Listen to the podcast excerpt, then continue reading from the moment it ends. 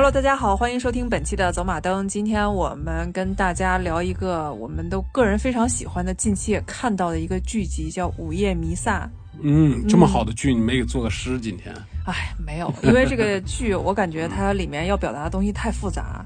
太过于让我无法用我浅薄的诗来去形容它，所以我今天决定不作诗了，也是因为时间不太够了。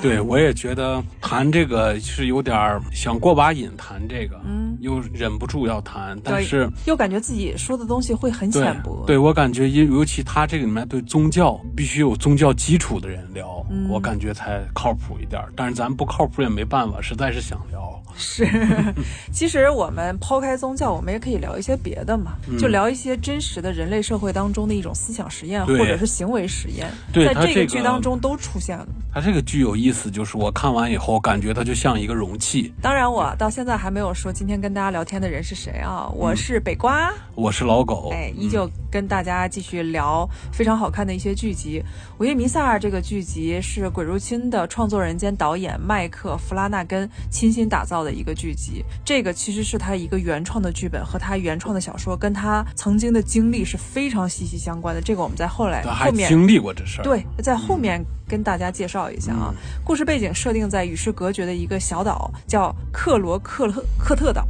有点像希腊的 某一个小岛，对吧？一个身败名裂的年轻人，他再度回归，同时有一名魅力非凡的牧师也出现了，同时两个人出现了。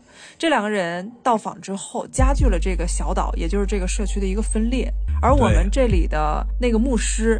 他应该算是男一号，对，他是。但是我们在看这个剧集的时候，最前面的那个年轻人 Lily，咱不能，咱不能因为他的角色设计的有点大，就管他叫男一号。是，咱还是就说贯穿剧情时间最长的那个人，秃头哥主主角，他应该是男一号，就是说，那就是 Lily。对，Lily 酒驾，因为毕竟这个剧的一开头是属于他的，最后也是就是女主对他的回忆进行收尾的。嗯，所以我们。在这里就不跟大家说他其中的那些名字，比如像保罗神父、Lily 或者其他的一些说了你也听不懂，大家会很乱的。我们就把它分成男主、女主、神父。嗯，还有基恩女士，为什么我单独把她拎出来呢？是因为她太特别了啊！太阴了啊，对，太特别，她是这个剧里最特别的一个角色。还有就是男主的父亲、母亲，男主的弟弟，男主弟弟喜欢的黑人女孩儿。哎，这样的一设定，大家一下听明白了。这个清晰，这个清晰，对吧？给没有看，嗯，没有什么负担哈。给没有看过剧的人不造成障碍。对，否则我们总是说他剧情中的人名的话，大家容易弄混。而且有的时候我们就是。是在我们国人的一些语境当中，Lily 这个名字很容易让大家会以为是个女性的名字，对，但是它确实是一个男性的名字。因为咱们毕竟不能像评书似的，要每每带入一个人，要给他铺垫很多东西。嗯，大概咱们讲一个小时，最快的时间让大家能获悉是好。是，嗯，你看这个剧集，它依旧是网飞制作发行的，二零二一年九月二十四号在网飞发布，并且获得了巨大的好评。哦，才发布的新崭新的一个片儿。对，嗯嗯，但是这个。片儿现在上线了之后，虽然它大获好评，在 IMDB 豆瓣上评分都是七点八分，非常高的一个分数啊。但是到现在为止，好像很多的一些剧评人，他好像很少提到这个剧。对，为什么呢？后来我想想起来，好像有一部分原因是因为这个剧的第一集跟第二集是很让人劝退的。对，因为它节奏太慢了。太慢了。你开始看这个剧，你还以为是个讲道德伦理，就是家庭伦理片儿，或者是孤岛生活。对，故故事片儿，就是那种小镇生活。再往后了，你感觉它有点像那种带点奇幻，嗯啊。再往后了，你居然感觉它就是有点像一九八四那种范儿的东西。最后再往后了，你又觉得就像大逃杀。但你你听我说的乱，它其实它还是挺紧凑的。嗯，它松散归松散，它是有条线串起来的。你看完以后，你还是感觉它这个模型做的不错的。哎，它我觉得对对对，因为咱们以前看过这种的，就是社会模型的剧，看过一九八四小说呀。包括还有就是《动物农庄》，对吧？我觉得它这个是近几年来的一个新的，就这种新格局。对对对，社会模型剧，我我我瞎起的名字，我觉得它这样概括好一点，特别有意思。它这个跟以前咱们说的动物农庄那种很大很反乌托邦的，对，很反乌托邦、很概要的给你典型化的那种的概括出来的模型不一样，它这个还深刻一些了，它这个更有意思一点。嗯，而且它里面跟一九八四其实还有那么一部分连接的。你看他们说到他们的教堂曾经遭遇过一场大火，在一九八四年。咱老说这个一九八四啥的，这个没事，能没能说啊？可以啊。而且这个风格让我在刚看的时候为之惊艳。为什么惊艳？是因为现在我们看到的很多网飞剧集，或者是苹果他们出的一些剧集，就是快速快销的一些剧集，他们都以紧凑的故事情节，嗯，然后冲突的人物，对，马上抓你眼球，而不是告诉你有大段的对白。但是在这个片子里，他反其道而行之，他用大量的对白、很多的空镜头，甚至长镜头，对，来给你铺垫一个非常非常缓慢的一个惊悚故事。他们对白设计、对白写的是真好，这个剧的对白我还是挺喜欢的，因为我要是给这个剧评分的话，我估计能打到八点五分左右，嗯，八点五分左右，这里面我觉得有一半的。比重是在他的对白设计上，但是对白对于很多人来说，我看到很多剧评人就说你的对白太过冗长了。很多的一些看剧人为什么把他一开始的分是九点几分，后来又往下拉，又往下拉，拉拉拉拉到七点八。他跟琼瑶那种的对白长还是大家说，我有我看对白有的都看睡着，因为你想网飞的客户他就想短平快，像看鱿鱼游戏似的，我马上来一些刺激，对吧？对这个抖音啊，那更刺激。所以这方面像咱们是。真的是看进去了，看进去之后，认为他的对白真的非常棒。对，但是你对于那种看鱿鱼游戏的或者其他网飞剧集的那些人来说，他们就会认为你这些对白没有任何的用处，七八秒不见血就不行哈，只是在冗长的去铺垫你的剧情或者在骗钱。对对对对，一分钟爆炸一下，七八秒见个血。嗯，对，比较成功，他的项目就像之前的鬼入侵，出门不带枪就不 就不能是个角色。鬼入侵做的就特别成功。对。它里面 jump scare 出现的次数非常的密集，这帮人好像就是鬼入侵的那些鬼入侵的团队做。对，嗯，这里面所有的演员，也许你在鬼入侵里有一些演员没有看过，但是这个导演像麦克弗拉纳根，他的其他电影里都出现了这些演员，嗯，所以就等于是他的一些老同行、老同事，对，聚集到这个剧集当中，他是班主，班主，你看，IMDB 的分级的一个分值，你看 IMDB 还是比较良心一些的，把每一集的分值都给大家标出来了，最高分的是八点八分，是第五集。对，嗯，大家非常喜欢第五集，因为是矛盾马上就要冲突。开裂的时候，对，第六集是八点七分，第三集是八点三分，第四集和第七集分别是八点二分。也就是说，除了第一集，剩下那几集都位居高位啊。对。但是第一集跟第二集很可惜都是七点九和七点四。对，因为我估计他的观众流失就在前两集，因为你非逼我看这个剧的时候，我看的第一集看完，看第二集时候 睡着了，我差点也全退了。我就是说没办法，应了陪老婆看这个剧的事儿。我坚持着看，结果看完了一大堆钉子。对对对，看到第三集的时候，我说左来也不长，六七集个剧啊，看完吧，挺有意思。嗯，到看完的时候才完，觉得太惊艳了，对吧？对对对，这种的作品还是少的，因为现在流行就是拿第一季出来砸嘛。就像我说过，斯皮尔伯格监制那个电视剧叫啥？不光是第一季，是第一集。就是就就是拿我说的口误了，就是第一集。史前新纪元。对，史前新纪元那种东西。还有末世。哎。好多好多这种剧，就是说，尤其美剧，嗯，就咱们不说了，咱们，咱们是伟大光荣的这个阵营，咱们做的电视剧集集都好看，没有一一集有尿点，这是必须得说的。他们长倒刺儿，对对对，舔的，哎呀，他们老美他们那个就不行，他们就特别鸡贼市场化，他们美剧大部分都是。靠第一季拿的收视率拿投资，嗯，他们得第一季做的非常买买片的人也未必能有时间全看了你的，你第一集试播就那么成功，他就买了，嗯，结果第二集就水了，第三集看不成。由于游戏现在不是说是烂尾嘛，虽然我没有看，但是很多人在声讨那个编剧啊，对，我们也不知道，但是最近新出的剧集还是挺多的，比如像之前我们看的，嗯，那叫什么失落的密符，对，还有最近还有一部科幻剧叫拉布雷亚。这个剧集我刚开始。始看也是看第一集，我觉得哎蛮吸引人的啊。但是看到第一集的后半段的时候，说完蛋，这明显就是末世跟迷失的那个套路，对，没法往下看了。对，还有很多很多的一些剧集想跟大家分享一下，但是我们认为最成功的、最成熟的，也是最近我们要跟大家介绍的《午夜弥弥撒》。对，因为咱们好像还没有聊过太多这种社会模型这种的。对，我们之前聊的科幻电影或者剧的，因为这个嗯，社会模型老套的大家都看过了，新的我觉得给大家推荐这个是没跑的，因为才七集，你要是能忍看过前两集以后，还是挺有意思的。尤其是你能忍他们所有那些对白，你把他们忍下来，你发现这个对白像诗句一样，挺深刻的，非常的好，特别的深。而且这个对白在最后，我会在节目的最后给大家分享两段男女主角他们两个关于死亡的对白。我觉得那两段写的太有诗意，太棒了。这个剧口音也正，也也不错。嗯，而且我从来没有见过一个包着吸血鬼题材外皮的一个社会实验类的剧集，从来没有见过。他真的把这些。杂糅的特别棒。对，以前我们光看过什么社会模型这个一次离别，像这样的东西，它这种形式创新确实是有意思。嗯嗯，所以我总结出来的这个剧集的一些特点啊，是我的一些比较肤浅的一些总结分享一下。读书也比较少嘛。你呵，嗯，一场关于宗教与群体的实验，没有真正正确的信仰，也没有真正的天使与魔鬼，所有的选择都是人，所有的问题也都是人。人的执念可以创造生命和奇迹，同时。也可以创造毁灭与魔鬼。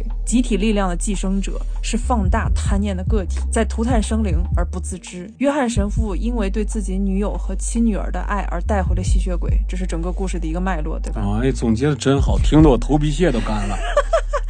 他希望创造永生极乐的伊甸园，最终却付之一炬。嗯，后来只有亚当跟夏娃才逃离了。你看，最终跑的一个男孩和女孩，对，不正好代表的就是伊甸园中的亚当和夏娃吗？对吧？这跟宗教的隐喻是特别特别有关联的。而且你看，它电视剧的每一个章节都是类似于圣经的章节。它的第一节和第二集到第七集，你看第一卷第一集叫第一卷创世纪，对；第二卷诗篇，第三卷箴言，第四卷哀歌，第五卷福音书，第六卷使徒行传，第七卷启示录。嗨，这编剧真厉害。嗯，他这个编剧他是一个天主教家庭出身的一个人，对对对，所以他把自己一个真正的经历融。入到我们今天看的这个剧集当中，就是我们总结这个电影的时候也面临的这种困难嘛。就是我们其实我跟北瓜就相当于偏无神论那种的，不可知论者，不可知论者。嗯，但是我不是一个极端的无神论者，我不是不是极端的无神，但是对宗教，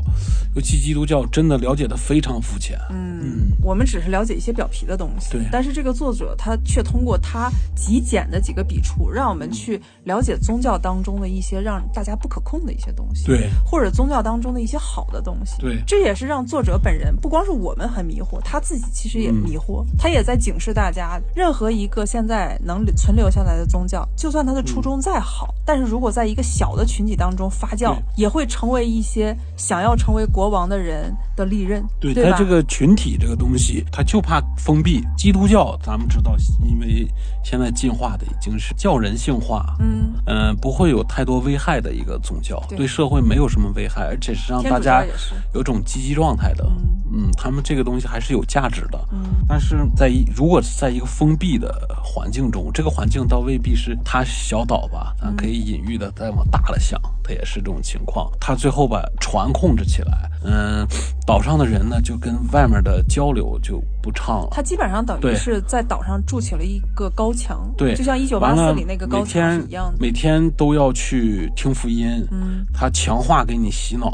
告诉你应该信啥，你不应该信啥，什什么是真理，什么不是真理，嗯，包括那些强压给你的东西，又加上那个反一号的女主角，她吉恩女士，吉恩女士，她嘴皮子太溜了。社会中咱们也经常见这样人，见着都怵的不行。这就是那种精致的利己主义者和机会主义者。完了，最后他们最后两集，他们还把电切了，把那个信号塔、中继塔切了，手机都没信号。完了，可不你说啥就是啥，最后又用恐慌来。控制住他们。嗯，最后呢，最最牛逼的一点是呢，这个金女士设计的就是我把你们岛上所有人家房子都烧了，就是庇护所全。我给你们提供我唯一就是你们所有的庇护资源就在我手里掌掌握着，你们要信我，你们要服从我，我拿我的这个本来属于你们该有一个住的地方的资源，我我给给你们，好让你们听我摆布，管你们叫羊，知道吧？但是 管牧师叫牧羊人，但是牧师一下就反应过来，说我们都不是羊，但是他这个。还是，毕竟他不是一个太厉害的政治家，而且他是个小地方人，他想的有点简单了。他弄了个百十来个床的一个大教堂屋里，结果，哎，这个屋被烧了，那那大家等死了，只能你把所有的该有的资源破坏了，你垄断住所有的资源，由你来分配。而且这个资源变得很少，你造成紧紧缺感来控制大家这个积极性。但这个时候呢，你手里的东西你要拿稳，一旦你拿不稳，把菜摔了。你们有没有发现有这么一个规律？你脸上就要起两道纹了。当一个人他急于获得权利的时候，和急于获得大家认可的时候，他会有前手没后手，对对吧？他会急于的要笼络更多的资源，但是他没有想到后面的连锁反应。他这个社会模型就是跟你说，如果有一些东西是强加给你的，他的初衷是有违人人伦常道的，有违常理的。就像当年德国人说的恶法是对对对对对，就是反人类的，而且好多东西是要作为己用的那种私利存在的。这种东西的话，就夹杂的谎言，夹杂的各种矛盾，早晚会露出它的端倪。你怎么按言不平？最后可能可能你玩不住，一把火就烧烧了，是付之一炬了嘛？我们大概跟大家讲一下这个故事的情节啊。嗯，这个故事情节特别有意思，就是说在现在这个时间段，有一个克罗克特岛，这个岛曾经有一个年轻人，就基本上跟咱们差不多大。啊，八零后吧，小一点，二三十。嗯，八零后吧。嗯，八零后好，听你的，听你的，听或者九零后，对吧？九九十岁，听你的。这个年轻人是个男孩，他曾经出走进入大城市，他是一个非常牛的金融学家、投资人，他很成功。嗯，但是在成功之中，他又迷失了自我。对。迷失了自我之后，他出了一件很惨烈的交通事故，就是夺走了一个年轻女士的生命。他喝酒喝醉了，对，开车时候等于睡着了，把人家一个小女孩开个小车给人家撞飞了，从挡风玻璃来飞出去十来米，直接当场毙命了。所以这就导致他服刑过后回到自己的小岛，也就是刚才我们说的克洛克特岛之后，他就成了一个无神论者。一开始他是一个非常虔诚的天主教徒，对对对。他后面因为在监狱当中读了无数的各种各样的宗教的书籍，对，让他开始怀疑自我，开始怀疑神。除了号称除了基督教、天主教这些的，还有。伊斯兰教、伊斯兰教的佛教、道德经，什么能看着的这种的关于宗教的书，他全都全熟读了。嗯，后来他就变成无神论者了。但是这里跟他形成一个反面的，又是另外一个回来的人，就是他的前女友。对对，儿时的应该叫女主角吧？对，女主角。嗯，她也正好回来了。他回来是因为什么？是因为他曾经想要逃离他的妈妈，这个岛上的一个无法用控制自己情绪的一个母亲，而他的妈妈是那种爹皮妈妈，对，酗酒、殴打他、冷暴力的一个非常极端的一个母亲。对，他为了逃离他，也去了大城市，因为他天生丽质，他想要在大城市博得一席之地，想要成为一个演员。但是没有想到，他找到的那个男人，跟他结婚的那个男人，跟他妈一模一样。嗯，这就是他命运的一个轮回。对，当他。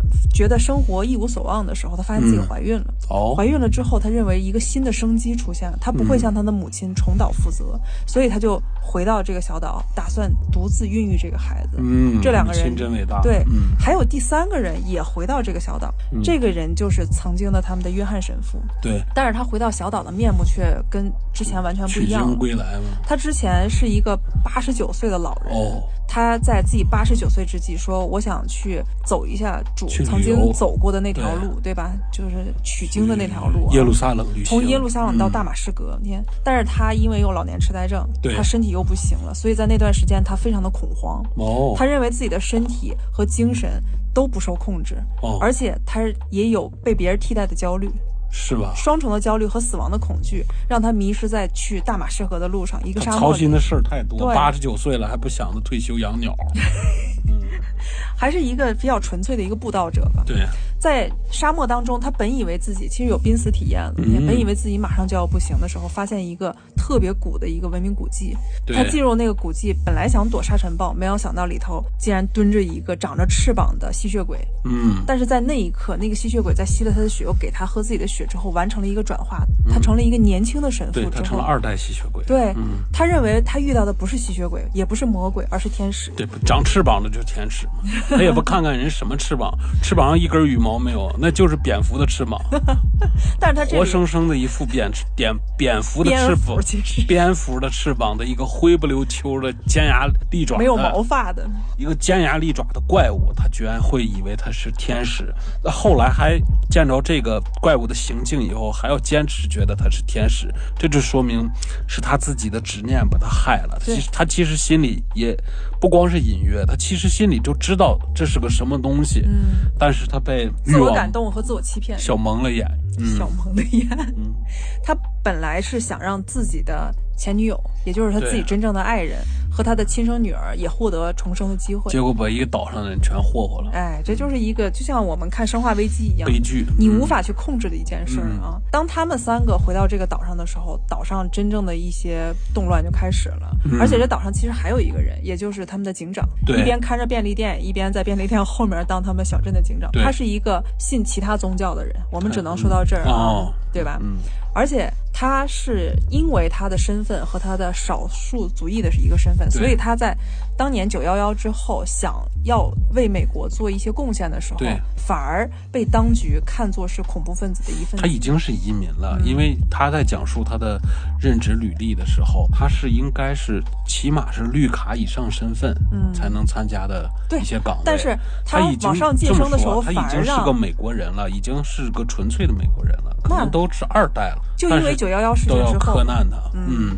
所以大家，尤其是当时的那个社会风气，大家都不太信任他。这种不信任，也许他在大城市，大家还不会表现出来，不会直接用嘴说出来，嗯，也不会用眼睛直接藐视你，只是用一些普通的行动，比如像降你级，给你分配一些无关痛痒的东西，不让你进入高层，不让你接触核心，不让你有晋升机会。但是他在一个小镇的话，他就会发现赤裸裸对他宗教的一种歧视和对他身份的一种歧视，全都出来了。这种歧视就是基恩女士带来的，基恩女士赤裸裸的告诉。你你就是个异教徒，对他挑的头。嗯，而在这里，当神父回来之后，拿到那个怪物回来之后，一切就全变了。而神父又特别单纯、特别纯粹的认为，我要让全小镇的人都获得重生。但是这里有个 bug 啊，就让我一直没有想明白一个 bug，我不知道你能能不能看明白。嗯，就是神父在他第一次被转化的时候，嗯，他还是能晒太阳。嗯，你这么说吧，他后来转化的那些人，嗯，也是逐渐不能晒。太阳完了，除了那个男男主，但是这就是 bug 出现的地方啊。嗯，你看神父在第一次被转化的时候，他可以晒太阳。我们可以说是吸血鬼给他的血，嗯不够亮，让他还可以去晒太阳。像女医生在解释这件事儿的话，但是男主男主在被吸血鬼转化的时候，他第二天就晒不了太阳了。有的人会说，你就像那个，嗯，有一个医生，医生的他的妈妈。他的妈妈被转化，直到圣餐最后的圣餐那一晚上，才被彻底转化，是吧？对，他的瞳孔没变，他在没彻底转化之前，但他也是随之逐渐的在变年轻，身体机能在恢复。但是神父他那一瞬间就变年轻了。对呀，嗯，我说的 bug 就是在这儿。对呀，我也说的 bug 在这儿。对呀，他。他如果一下就获，所有的人都是一下如果获得了神力，甚至后的最后一集，所有人并没有获得所有的神力，只是重生了，嗯，他们都要承受那个 bug 的灾难，嗯，而他和那个老太太，嗯，是已经都获得了感觉全部的加成都到身上了，完了最后他们还是要逐渐的，我感觉这就是为剧情的让步，嗯。我可以是这么给他解释啊，你看这个神父，他之前是可以在阳光底下行动的，尤其是在回到小镇之后，他基本上都没有，他基本上都在小镇里阳光底下活动。但是他在第一次吸到那个酒鬼的血之后，他就碰不了阳光了。对。但是男主角呢？男主角被转化了之后，他是不是吸了那个胖子的血？就他们主动把胖子的血喂给他，在他不知情的情况下。不是，是那个过来一个。胖子，对呀，手上缠的绳，割的割。那是他第二次，他第一次在刚醒的时候，他就要冲出门外，那个时候阳光就已经灼烧到他了。对，他第二次再进来的时候，那个胖子的手上已经有三条血印了。嗯，说明是不是之前在他昏迷的时候，那个胖子已经主动喂给他一些？这个剧情没有交代啊，也是怕你这种找 bug 的人，完 了回头给你填坑用的。嗯，我在整个看这个剧的时候，我一直想要。等着他给我一个解释，这是这个剧唯一他让你自己给我没有看明白的地方。编剧其实都糊涂了，这是你替他找的。他在写的时候就忘了前面那个设置了，对吧？也许。在我们的听众当中，有人能把这个东西给我看明白啊！大家也可以在我们的评论区当中跟我们去交流一下。在我看来就是 bug，你看就你真能狡辩，就是个 bug，嗯，是吧？对，你看我这么一说，你也想起来这个剧情了吧？你要说没有没用的道具，他胳膊上为啥不缠一条？为啥缠的是三条？嗯，他真有可能像你说的，他在昏迷的时候给喂过流食儿。也就是说，你在喂过人类的。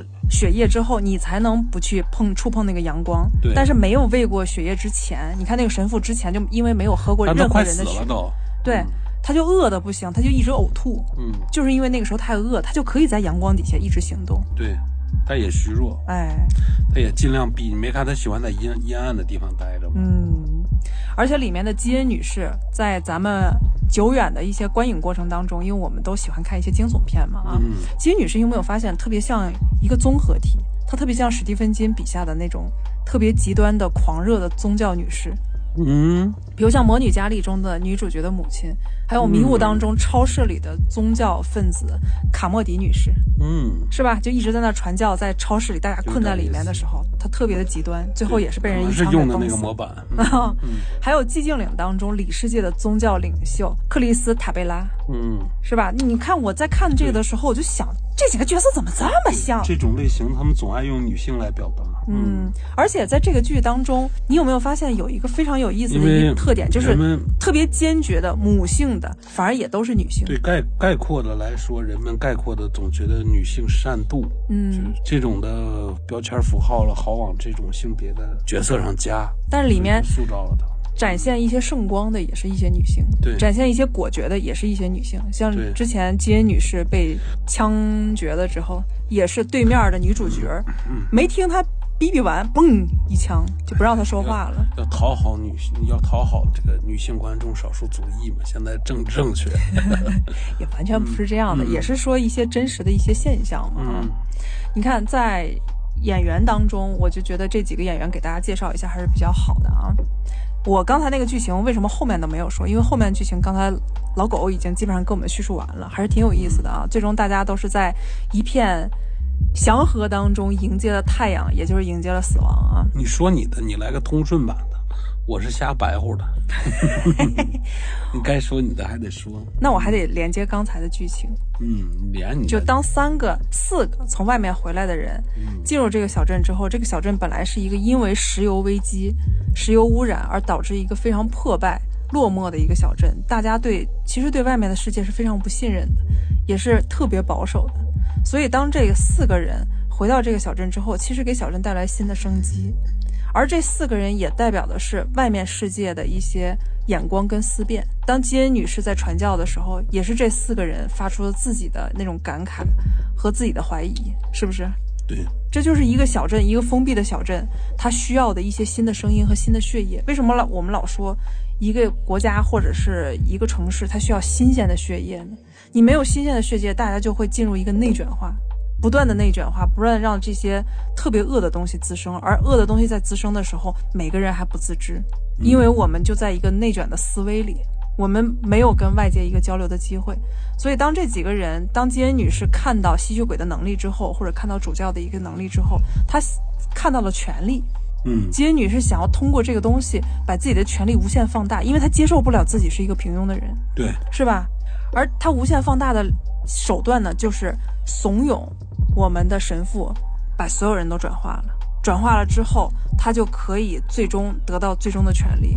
而他，我们能说他是一个纯粹的宗教主义者吗？也不完全是，他是一就是一个利己主义者。就像大家在最后，当一切房子和庇护所都没有了之后，大家都要迎接死亡。其实那个时候，大家反而像一个真正的信徒，因为他们会平淡的。去迎接死亡，温柔的走入那凉夜。但是唯独基恩女士，她是最恐慌的那一个。她之前满口全是仁义道德，满口全是经文，但是她最终是违反经文的一个人。对，自己在那挖坑，想要埋进坑里，像一个火烈鸟一样。结果两个脚还没搞定呢，就太阳出来了。哎，好，最后那一刻我觉得还是挺美的啊，那一刻拍的。而整个这个摄影也是沿袭了之前我们看《鬼入侵》，就是在这个剧集当中最打动你的。是摄影吗？还是其他的东西？我觉得还是台词。嗯，还有摄影没有打动你，我还觉得摄影挺美的。嗯嗯，只能说不难看，还不还不错。咱们不要说那么苛刻，不难看。如果按五分满分的话，起码是在三点八左右。嗯嗯，四分，因为它没有出彩的，不像你之前看的那个《我的野蛮女友》，我的天才女友。不像之前你推荐的《我的天才女友》，嗯，就那种能让你眼前一亮的，说好牛逼啊，就挑不出毛病来的摄影，对吧？对，打光跟摄影，就跟那个 GUCCI 的那个小 TVC 似的那个风格，嗯，它这个就是还不错，工工整整，没有什么，没有什么叫你太挑理的地方，唯一就是说像什么咬痕啊这些化妆，跟咱们看的那个被僵尸咬过的最成熟的片儿，那就是叫啥来着？行尸走肉，嗯，对他这些就是被僵尸破，因为他他的着笔重点不在那儿，嗯，他的着笔重点不在那儿，所以他被僵尸咬，他就是给你表现出来了。被吸血鬼咬，对对，被吸血鬼，他那叫不叫僵尸？被吸血鬼咬，表现出来了。他那个伤口啊什么的做的就那么回事儿，反正能让你看懂。而且这他这里面他贯穿了神学和医学还有科学，对，就像我们一方面。突然想一边倒的认为这是吸血鬼所为，这是一种我们不可抗力的一种自然的神性的东西所为，对吧？但是另外一方面，理性的声音也在发生。对，像神父的亲女儿在小镇上属于一个全科医生吧？全科医生，对吧？他就一直在说，这应该属于一种病毒。全科医生，对，他就一直在告诫大家，这是一种病毒，这种病毒他这个观念什么时候出现？然后这种病毒会让病人导致什么什么样的东西？他这个观念就挺专业的。他虽然觉得像吸血鬼，但他第一时间没有往神鬼啊那上想过。他根据自己的专业来。第一关就是验血，嗯，最后发现这个。血细胞在紫外线的情况下会被燃烧，嗯，就是说这种病毒改变你的细胞组织，能够给你提供什么能力呢？就是修复你受损的地方，修复你受损和已经病变和老化的，嗯，呃，细胞。但是代价是你要怀孕呢，这个细胞就是对抗不了紫外线。嗯，如果你到严重的时候呢，它它不是说你往试剂瓶里的血液紫外线一晒就。着火，它那种病毒细胞占的比重大以后，隔着皮肤紫外线就能给你整个人就能让你见到太阳光，一股烟儿的一一把火就烧掉了。完了，还有呢，就是说它会被子宫排斥，如果怀孕的话，会让会吸收掉，没有任何子宫怀孕受损过的痕迹。你去哪儿检查呢？他就是最后到大陆，就是离开岛去大陆检查身体。女主，呃，对女主。女主，人家都说你没怀过孕，就其实这就跟之前医生说的那个他在修复那个细胞是一样的，他是让你的身体回到一个最顶峰的一个状态。对，这个顶峰的状态不包括你怀孕，嗯，对吧？对这他就给你一切恢复到原状。这也跟咱们传说中的吸血鬼是没法繁衍后代是是吻合的，对，是吻合的。完了，呃，不是说传说吸血鬼是不老不死不灭吗？嗯，除非被紫外紫外线晒死。嗯，那如果他们能繁殖的话，那岂不太恐怖了？那全世界。界都是吸血鬼了，对，而且这方面医生还做了特别好的一个推断，就是他说为什么有一些人他不会惧怕阳光，为什么有些人还没被完全转化，他还是通过科学理性的声音去解释这一切和拯救大家。他说我们可能有一些他接触的那个病毒病变少。你身体可能在一段时间之后，如果我们离开这个环境，不继续摄入的话，它会排出，它会排出代谢掉。二一个，你的免疫会对它起作用。嗯，这是让我觉得特别惊艳的地方，不像我们以前看的像德古拉或者其他一些就吸血鬼题材的一些东西，还有《暮光之城》那种烂片啊，他们都在说，你只要是被吸血鬼吸了血，被转化了，你就没有任何希望。它没有任何科学的声音进来，它没有任何神学的东西进来，它只是给你。创造一个非常简单的一个构架，就人与吸血鬼之间的一个争斗，再来一个吸血鬼猎人啊，吸血鬼猎人如何捕猎吸血鬼，不拉不拉不拉，完事儿了。但是在这里，他神学科学的东西一直在博弈，就像我们之前看的卡尔萨根，他拍他写出来，后来就被转拍成了。超时空接触，对吧？那里面有三种声音，一个是政府的声音，就是民众的声音；另外一个就是宗教的声音，还有一种就是科学的声音。对，三种声音一直在大家相互角力。对它这种病毒感染的原初就是那个会飞的，嗯嗯，叫一代吸吸血鬼吧？谁知道它多大了？也许四五百岁以上了，它都没有毛发了。而且它是在宗教圣地出现的，嗯，所以这就让我们觉得很有想法。在宗教圣地出现的一个大只的、带有大翅膀的吸血鬼，也许大家以为他以前就是 God。嗯，这倒。他的那点能力，或者是天使，不至于 God。完了之后，哎，天使有可能，就人们形容天使，真正的天使，天使是羽毛的。但是这也许是人们的一种美化。但是通过他这个病毒这块，他就是给大家一个开放的想象空间。他可能这个人几百年前第一代。被这个病毒呃感染了以后，它突破了就是物种之间的界限。既然这个病毒能够改造它的身体，让它不老不死不灭，除了怕紫外线，完了呢还能让它修复自己，达到最旺盛的状态。完了，这个最最厉害这个剧里面就是说这个。叫吸血鬼本身不是就是极端邪恶的，嗯，咱们能看出来，就是他呃来到一个他有一定的智慧废废的房子里或者废墟里，他是主要是逮一些老鼠。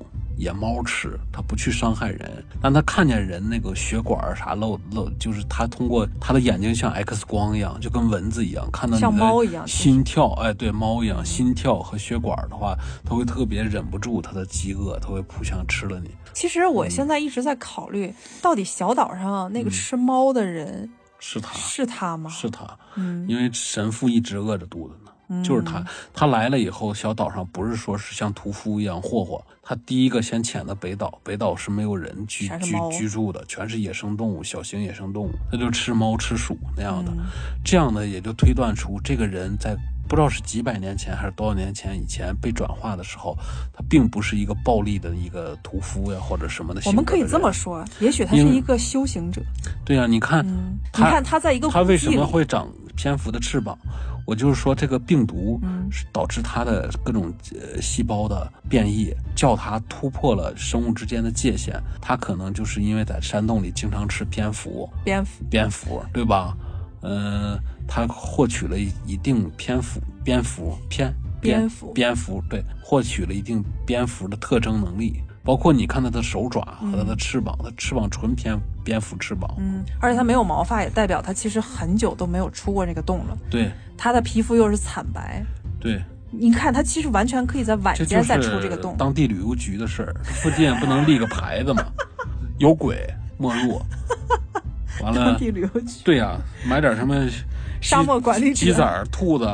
是吧？几送几打鸡蛋，经常往往山洞里。而且他是有一定的智慧。我为什么刚才说他是一个修行者？嗯，你看他在这个过程当中，他看到神父之后，第一个时间咬了他，那肯定是生物冲动嘛。第二个时间就把他转化了，转化了之后，神父又带他回到这个岛上，他又在那儿抓猫。也就是说，他也希望抑制住自己的冲动。对对，到最后他在教堂上出现的时候，他并没有第一时间马上把所有人全咬了。这个被转化的的第一代吸血鬼吧，这这里面的第一代吸血鬼吧，嗯，编剧设计他本身不是一个屠戮性格的人，不像我们以前看的一些什么惊悚片，大魔王对，里面只要带翅膀的、长相丑陋的，一般都是没什么理性。把人当成蝼蚁，你没看他在进食的时候，你朝他开两枪啊啥的，他只是扒拉手嫌你烦，躲开点。后来翅膀被拉碎了，他也是看一看，挺生气。但是那女的说：“继续，继续。”他还继续吃血。嗯，但是说他并不是说就是杀人取乐，嗯，屠戮干净没有，他只是在遇到阻力挡道的时候杀。还有饿的时候杀，嗯，但是到最后他也是杀的比较疯狂一些啊。这也许是因为自己修行的时间太长，对，导致自己完全没有说控制住自己。这家伙挺鸡贼的，仗着自己有翅膀，小岛霍霍完了，他才不在乎呢。他想飞出去，他想去大陆上生存。嗯，但是四十八公里飞不过去。对呀，他的翅膀被割成百叶窗了，已经被那女的。关键是他来的时候他也忘了，他来的时候是坐船来的。对，你要说他翅膀不是百叶窗。疮或者是漏勺的话，他就算他自己能飞的话，也能累死，你知道吗？因为实在太长了，他这是个孤岛，对，他已经远离了现代文明了。对，他如果要能飞那么长时间的话，他早从那个庙里出来了，嗯，是吧？这也是我们看到编剧当中的一些非常精妙的东西啊。嗯，还有在这里，他们其实也提到一些先知和当地愚昧的人群之间的一种冲突。嗯，就像医生之前在对女主在说一个人的时候，我就对这个人印象特别深刻。是吗？就说那个防止细菌感染，第一个提出洗手就医的那个人，对对吧？这个人是一个匈牙利的一个医生，叫伊格纳茨·塞麦维尔斯。嗯，应该很多学医的人都会知道这个人啊。对，因为在十九世纪四十年代的时候，大家对细菌一无所知，就跟现在很多的一些老年人，他们对细菌也没啥概念是一样的。你别说这十九世纪，都二十一世纪了，现在好多老年人还是跟你说冰箱里都能不能吃，那玩意儿凉寒，嗯，是吧？这个天应该吃姜，应该吃热的。完了，他们做熟的饭，尤其是炒菜或者有炖过的肉，他觉得有油有盐。完了，我上午炖出来，我放到晚上吃，或者是在凉一点的阴台放到第二天再吃，他觉得不会坏。尤其家里气温不高的情况下，他觉得放冰箱里寒凉了以后，吃完人脾胃受不了。这是让我觉得特别可怕的一点。你你不能教一教人家《黄帝内经》就卷出来了，给你。哎，我们不能否认《黄帝内经》。哎，这不这不不能说不能说。哎，来来来，断舌断舌。你看，在十九世纪四十年代。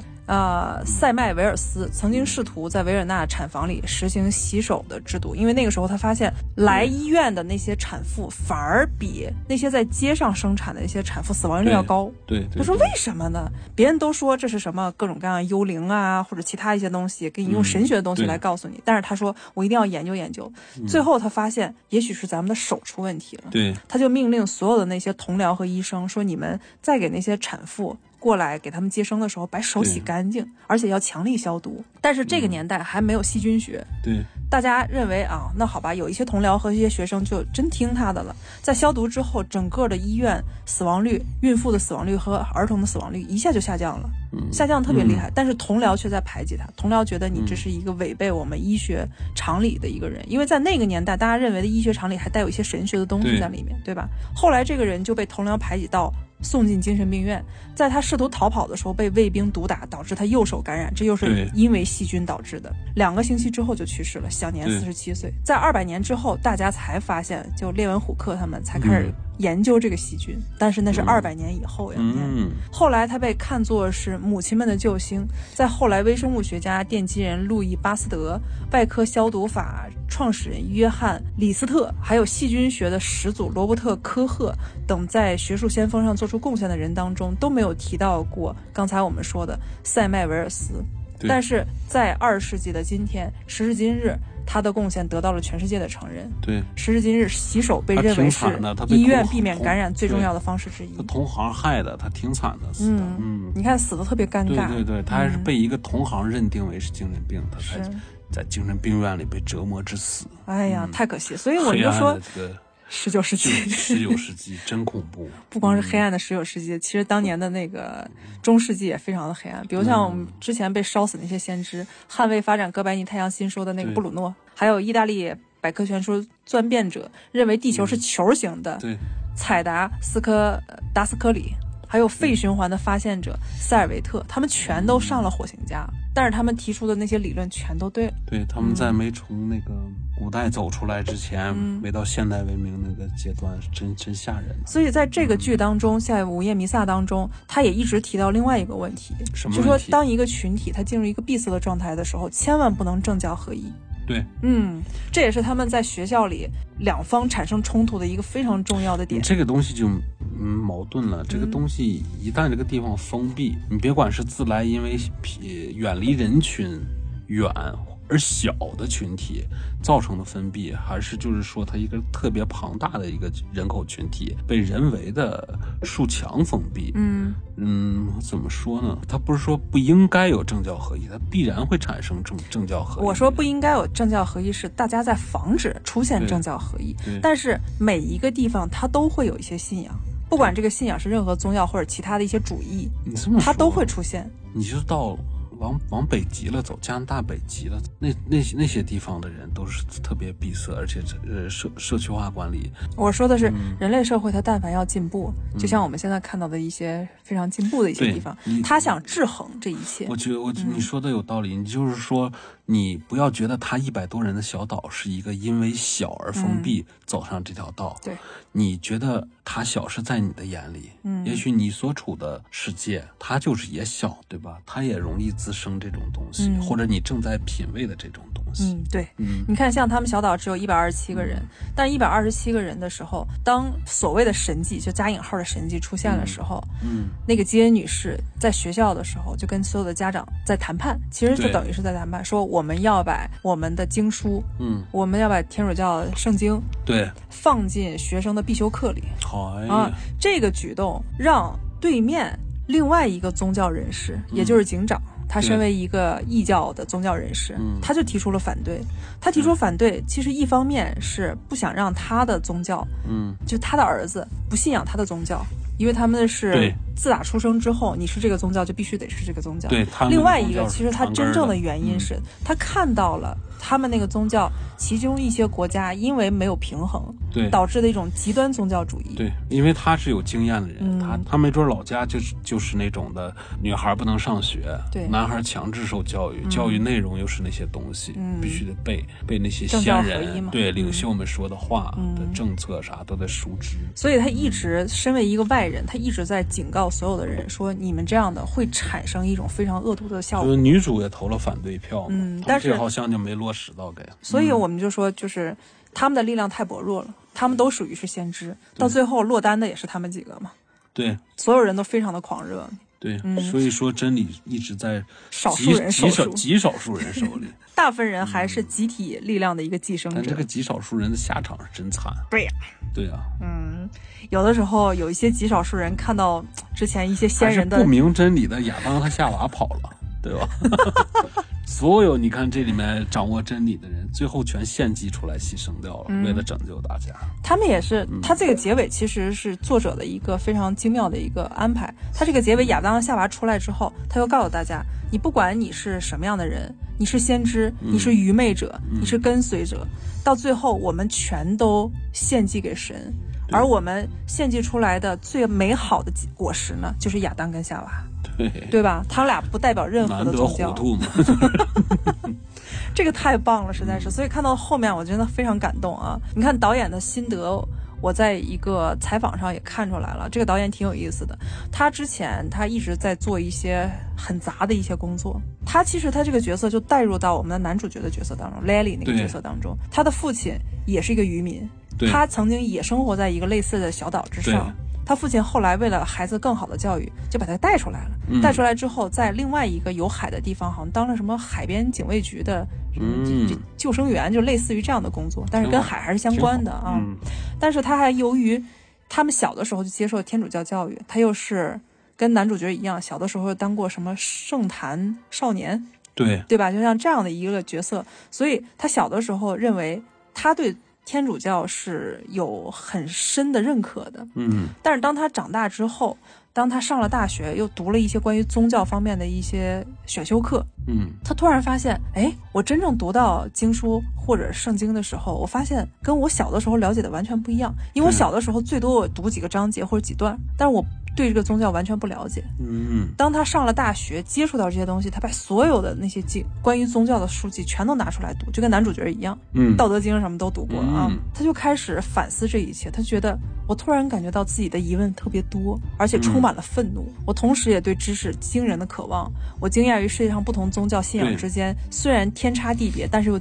离奇惊人的相似。对，我觉得他这个说的有道理，就是说，你任何的宗教呢，你可以把它当成一种文化去了解，嗯，就是他说的一些感悟和哲理，你可以去吸收和去理解它，但你不能就是说把它变成教科书，对，对，学习个啥，嗯。啊，贯彻个啥，这种东西，我说的宗教啊，你可不要不要瞎想，没瞎想，不要不要瞎想，我们是起来了，我光荣伟大正确的，这些都。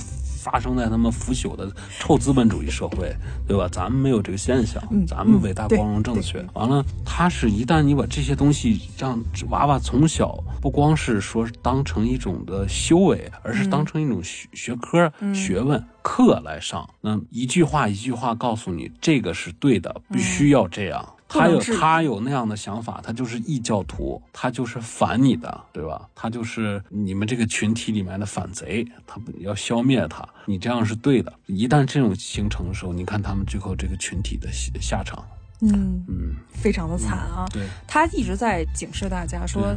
这一切千万不要让孩子在没有判断力的时候给他强灌输一种宗教或者一种思想，对，这样的会导致他最后成了一个极端的人。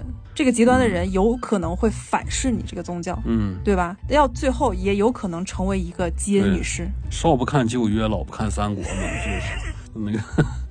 有这句话，就就就就是，其他那里面教条的东西，小孩儿他又希望有个东西指引概括一下，他深的他理解不了，所以他希望自己获得一种行为准则的指导。但是行为准则这个东西，它是需要你的社会实践和你的玩耍当中和观察其他的成年人当中你才形成的，而不是说从你出生到你刚有认知的时候就强灌输给你。对。这样的会出现一个非常严重的后果。你以为你可能这个时候你能拉拢这个孩子，或者未来他成为你的人？对，这起码让他看得顺眼，对吧？但是你怎么能保证他未来当他遇到一些事儿之后，他会非常的愤怒？你看作者，嗯，像这个导演，他的第一个反应在了解了很多宗教和了解他本身的天主教之后，他出奇的愤怒。嗯，他认为天主教对他有一些蚕食，对，所以他才成为一个坚定的无神论者。对，他是坚定的无神论者，对，坚定的无神论者，他才能写出我们现在看到的这个剧本。对对对，他如果是之前他那个宗教，好多坚定的无神论者，他并不是说是像咱们没接触过，对。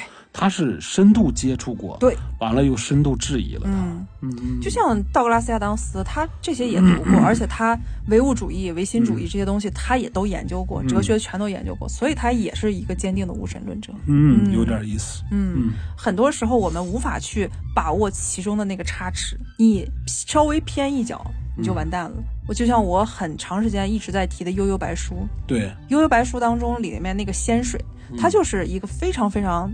呃，属于比较有代表性的一个案例吧。你看，他之前是一个特别正义的人，他为魔界在干活，去铲除那些妖怪。对，他认为铲除妖怪，因为这是从小我接受到的教育，我铲除妖怪是正确的，伟大、光荣、正确。可妖怪也是个社会群体啊。对，但是当他进入到妖怪那个群体当中，当他屠戮了很多妖怪之后，又发现很多妖怪很可怜。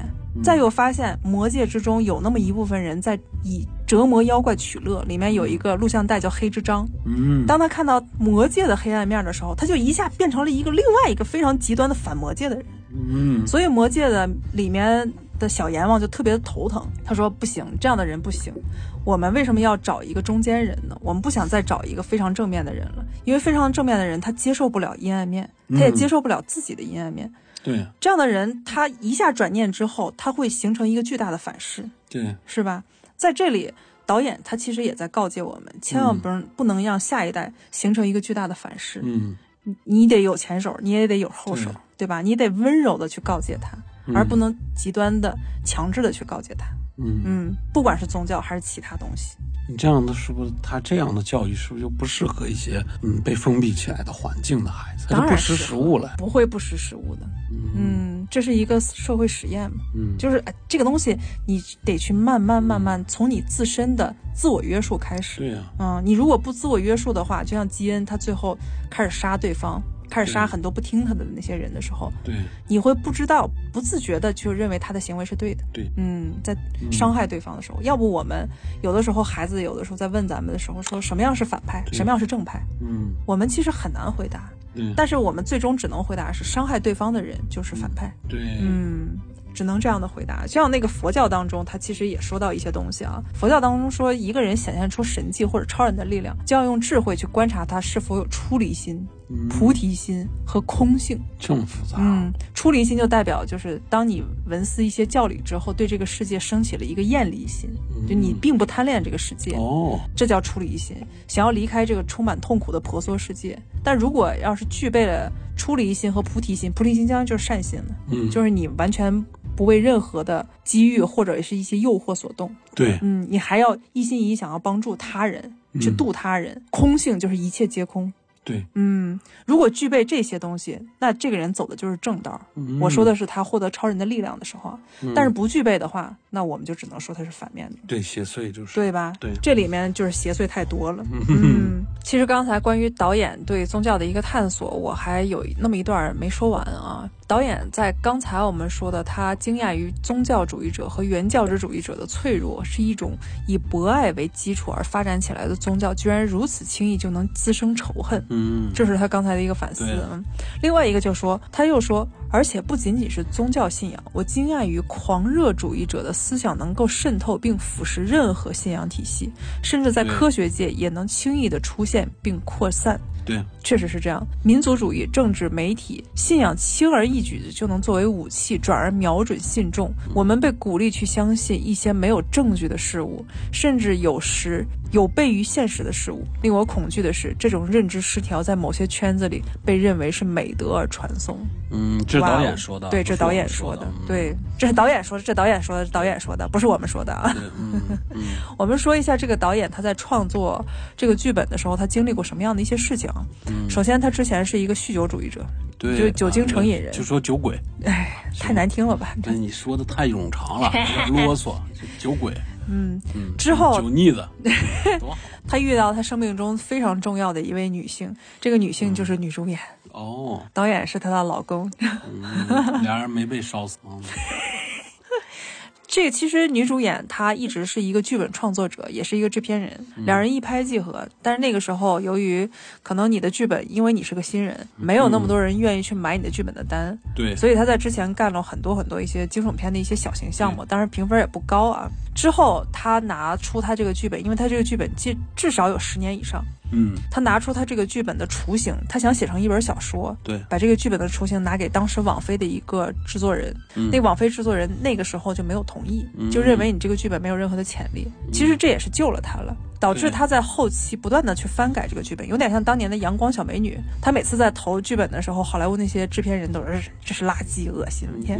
到让他通过一年甚至更长的时间去修改这个剧本，才出现后面我们看的《阳光小美女》。而他也是因为这次拒绝，在之后的工作历程当中不断的去翻修这个剧本。哦，那比如像之前在拍《鬼入侵》，又之后《鬼庄园》，对对对，对吧？很多很多找点练手的，哎，好的一些项目，不断的去。研修这个剧本，他的老婆当然也参与到其中了。导演兼编剧，对对对对对，厉害。而且你像他是完全原创的，不像之前我们看的他的《鬼入侵》，还有之前的《鬼庄园》，被誉为是《鬼入侵》第二部啊。小说改都是根据雪莉·杰克逊的《The Haunting of Hill House》，这个是《鬼入侵》这部作品之后，那个就是亨利·詹姆斯的《罗斯在拧紧》，都不是他原创的。直到今天我们看到的《午夜弥撒》。这个才是真正的属于真正属于他的原创作品，嗯，他都可以出一本小说了，嗯，你看他为了让《午夜弥撒》这个东西出现在公众视野当中，他也做出很多努力，比如像二零一五年的时候，他说其实在二零一零年的时候就已经开始写这个小说了，在二零一五年的时候，他拍摄了一个叫《无声夜》的，嗯，一个电影，这个电影当中当然也有他的老婆，老婆是主演，当然也有那个基恩女士的扮演者，都在其中啊。这是个独立电影，是跟他的老婆凯特·西格尔一起编写的。在这个电影当中，他们把《午夜弥撒》这个小说的封面，就一个假书的一个封面放进去了。显得这本书哎煞有介事的出现了，在之后改编自史蒂芬金的《杰拉德的游戏》当中，这本书也出现了。是女主角被铐在那个床上的时候，她想用她床周围的一本书去砸吃她老公尸体的野狗。嗯，那本书就那么几秒，封面出现了。大家用心的人一看，说：“哎，这不就是现在我们看的《午夜弥撒》吗？”对，嗯，很有意思啊，有点有点意思。再之后，他又拍了。很多烂片，我们不得不说他是个命挺好的一个导演，嗯，他的创作自由很大，他能兼导演和编剧，他又能控制很多的制制片上的事儿。我觉得他的机遇和他的。条件是真不错。也不一定，在中间也出过很多一些差池，比如像他再次把这个《午夜弥撒》拿到制片人的手中当中，制片人说。会不会挣钱？大家也在疑惑。对，但是他因为鬼入侵成功之后，有很多人为给他背书嘛。嗯，疑惑归疑惑，但是他还是导演坚持下来了。对，但是有很大的创作自主权。好不容易网飞给他了一部分资金，让他赶快开启拍摄。嗯。全部全部自主权都给他了。对，第二第一季、第二季还市场反应一般。第一季、第二季非常好，第二季反应一般，第一季特别好。第一季、第二季啊，第一集啊啊，就这个片儿。对对对对对，因为它是完全个人性的一个东西，跟之前的市场性的东西完全不一样，他个人的一个表达嘛。嗯。你看那个时候他在拍这个片子的时候，其实也遇到一个巨大的危机，那就是疫情。嗯，本来说好在二零二零年三月开始开拍，他们地方都选好了，加拿大温哥华加利角公园，而且他有一个非常好的美术制景师，他那些房子都是真的，跟咱们平常看的我们的那些什么三 D 置景是完全不一样的。哦，它它小岛是在温哥华附近做的。对对对，它是真的搭了那么一个景。搭完景之后，疫情爆发了，导致他们全员只能在家隔离。隔离的时候，他又很担心，说这个岛怎么办呀？周围的居民肯定会恨死我们的。嗯，因为我们搭了一个实景的东东西。嗯，周围的居民他又没法去逛，然后他这些东西又怕被人破坏，他就很担心，很担心。担心多余了。疫情期间你隔离，他们也隔离。结果在二零二零年十二月十五号的时候，终于把他们放出来了。嗯，然后哎，八月十七号的时候，其实已经把他们放出来了。多少放的？八月十七号，那放的够早的呀！啊，因为他们受不了了嘛，直接跟政府申请说我们要去拍摄。你看，对他们是还是宽容的，因为对游客的话都是今年的九月七号才有禁令的，加拿大那边。嗯，他们当再去到这个小岛上的时候，他们发现，哟，他们之前搬的那些景都已经长草了，对，漆都掉了。嗯，后来他导演灵光一现，本来他一开始挺失望的啊，他说，哎。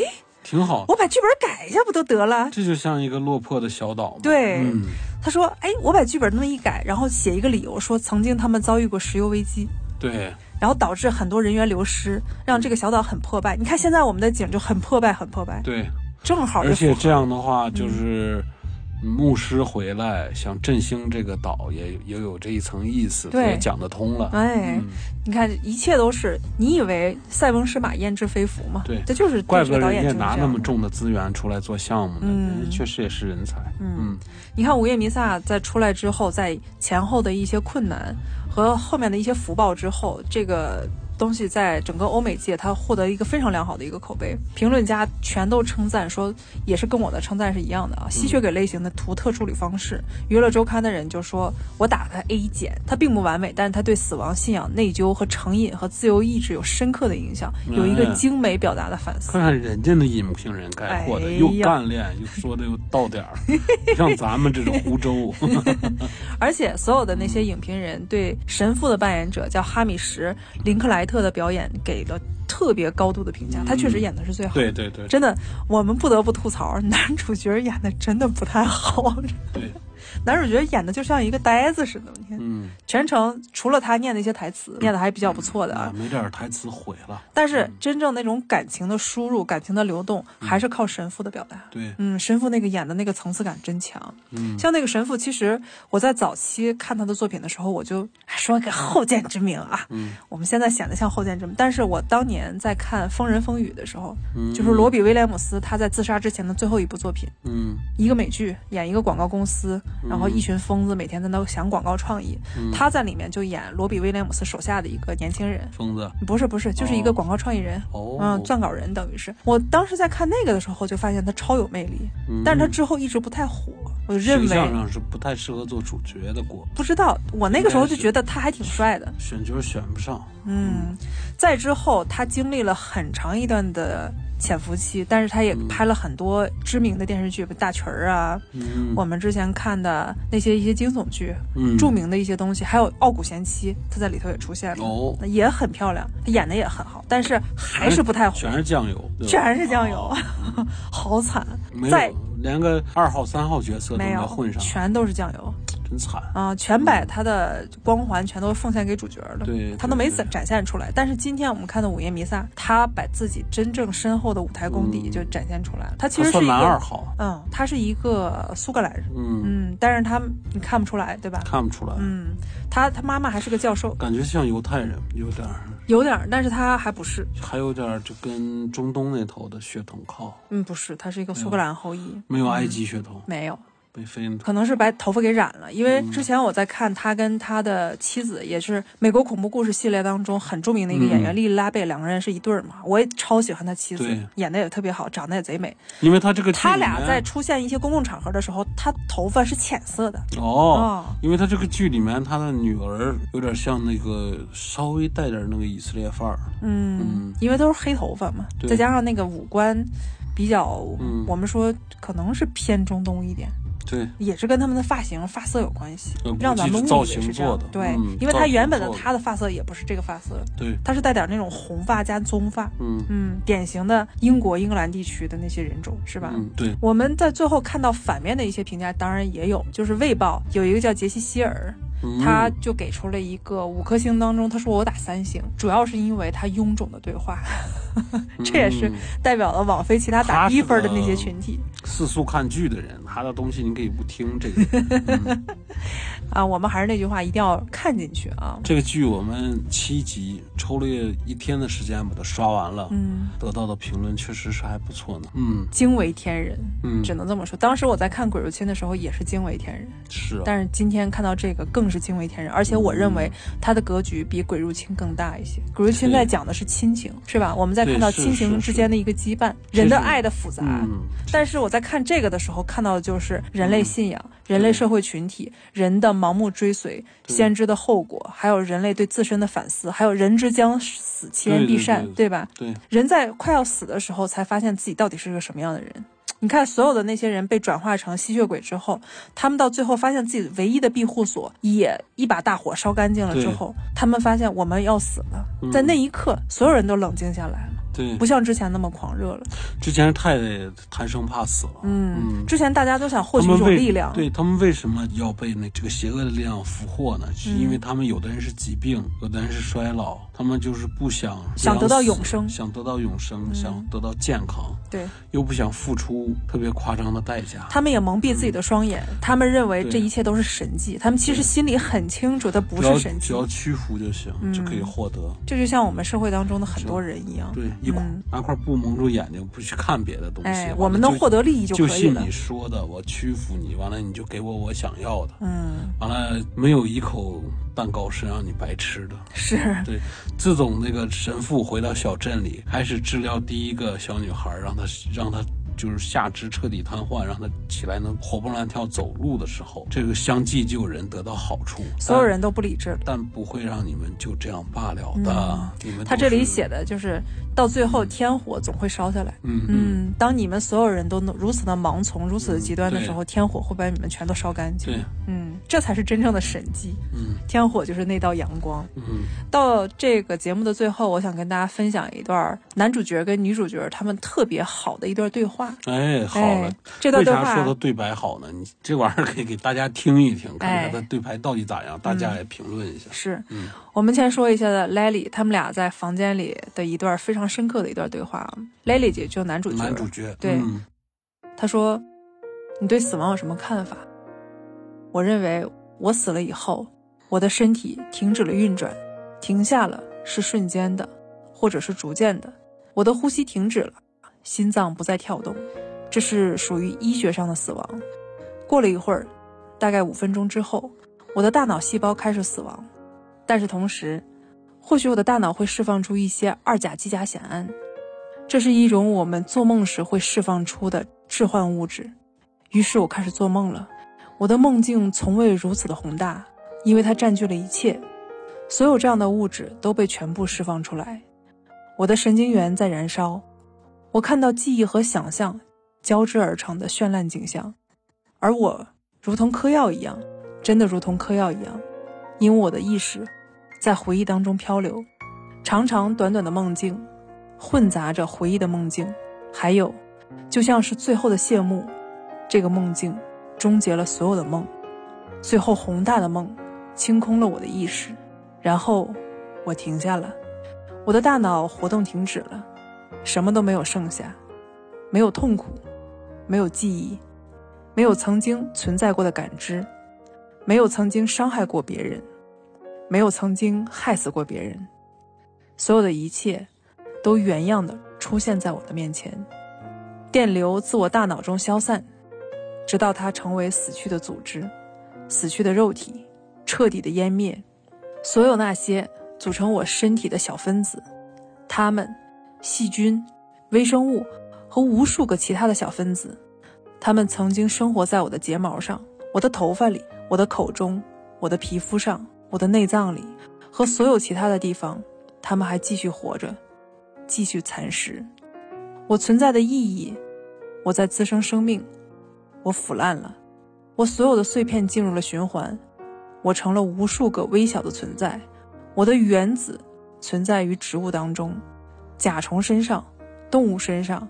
我就像天空当中的星星，闪烁过一瞬间，消散在广袤无垠的宇宙当中。太真好，他这个台词特别适适合写这种的就。递进方式的啊，而且我后面因为这个台词，我就想起他那个梦了。我拔掉拔开一个瓶子，我闻到酸味儿，我尝到了特别酸，我咽下去的时候还有点甜，有一点涩，最后它让我兴奋，让我的大脑十分清醒，我又感觉到香味儿。我现在就想拿一盘饺子放在我面前，它这种就是类似于这种递进的方式特别厉害。你发现那是一瓶陈醋？对对对。啊！最后镜头里，嘎，底下个托盘把醋推上了，还有一盘烧麦。对对对，这一个广告就做好了。这个家伙是真是个人才，以前肯定是接 TVC 的。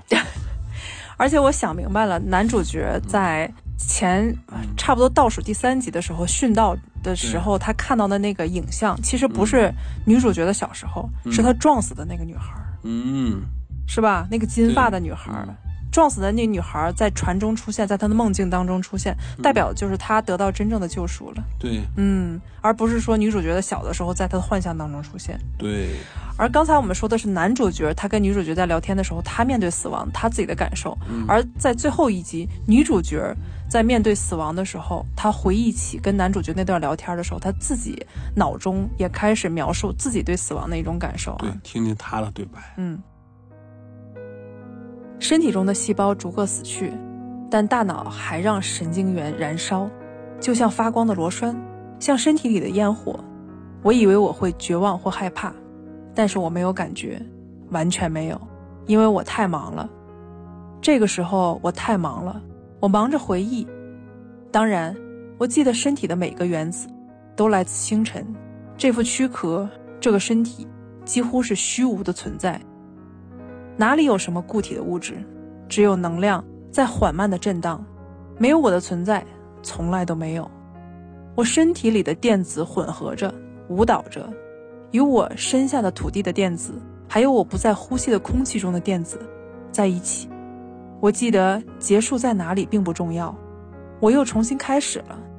我记得我就是能量，没有记忆，没有回忆，没有自我。我的名字。我的个性，我的选择，都跟随着我。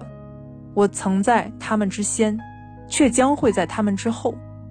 其他的一切都是画面，沿路被我捡起，转瞬即逝的浅梦，印在我逐渐死亡的大脑组织之上。